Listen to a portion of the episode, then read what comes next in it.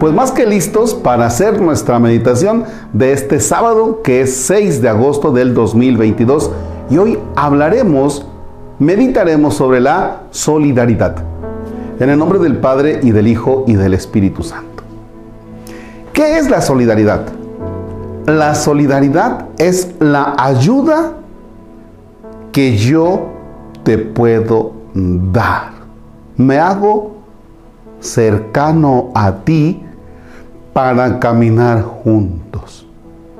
Me acerco a ti, analizo qué es lo que tú necesitas y entonces te brindo mi ayuda en un determinado momento. ¿Ya?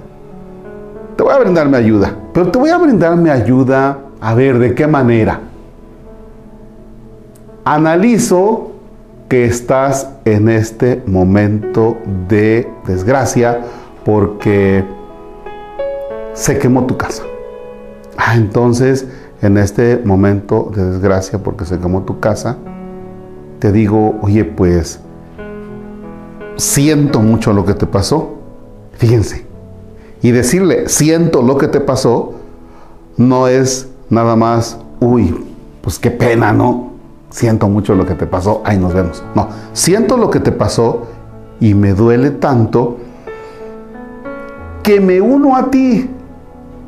Me hago uno contigo. Me hago uno contigo. Me hago solidario. ¿Ya? Me hago sólido contigo. Y entonces, a ver, ¿cuáles son las cosas que tú necesitas? Ok. Unas vigas, unas tablas, unas láminas, tu cama y una cobija. ¿Ya?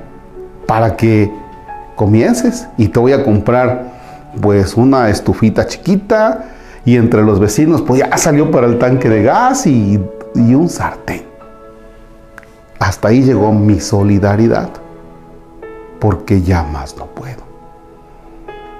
Y la persona me dice, oiga, ¿y no se podrá un este calentador solar y no me podrán ir a contratar mi sistema de cable y no me podrán comprar una tele y no me podrán poner aquí pues bloque unas ventanitas y por favor que el cristal sea de ese oscurito para que no se vea para adentro. Espérame. La solidaridad no quiere decir que yo te voy a solucionar la vida. Porque en el momento en que yo te soluciono la vida, la solidaridad, entonces ya te voy a ofender como persona porque yo te estaré diciendo, eres tan sonso para levantarte de esta desgracia que yo te voy a solucionar la vida. Y no es así. En la solidaridad me uno contigo. Sí, soy solidario contigo. Te ayudo. Pero yo sé que tú eres tan inteligente, tan capaz, tan fuerte, tan entrón, tan todo, que tú te vas a arreglar lo demás. Si tú le solucionas la vida a la persona, entonces le estarás haciendo un daño y le estás faltando al respeto. ¿Por qué? Por lo que dije hace un rato. Solucionarle la vida a una persona es como decirle, eres tan bruto que yo te tengo que solucionar la vida. Bien, ¿Qué pasa?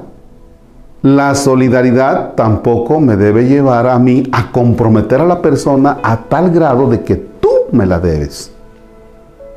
La solidaridad no me debe llevar a orillar a la persona a que esté comprometida conmigo. ¿Ya?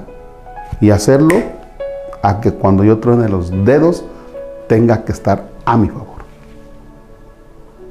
Y que me tenga que rendir aplauso y que me lo tenga que reconocer en público.